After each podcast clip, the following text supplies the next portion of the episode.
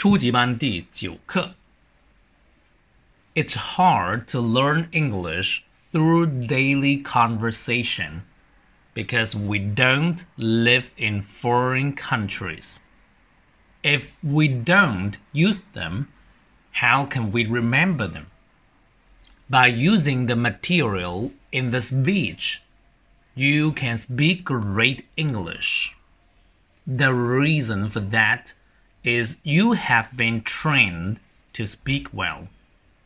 Memorizing the speeches has the following benefits. Number one, you can practice alone. You don't need a partner. Number two, whenever you feel lonely, you can practice a speech. Number three, they are easy to remember because the speeches are carefully designed. 我再读一次. It's hard to learn English through daily conversation because we don't live in foreign countries. If we don't use them, how can we remember them? By using the material in the speech, you can speak great English. The reason for that is you have been trained to speak well. Memorizing the speeches has the following benefits. Number one, you can practice alone, you don't need a partner. Number two, whenever you feel lonely, you can practice a speech.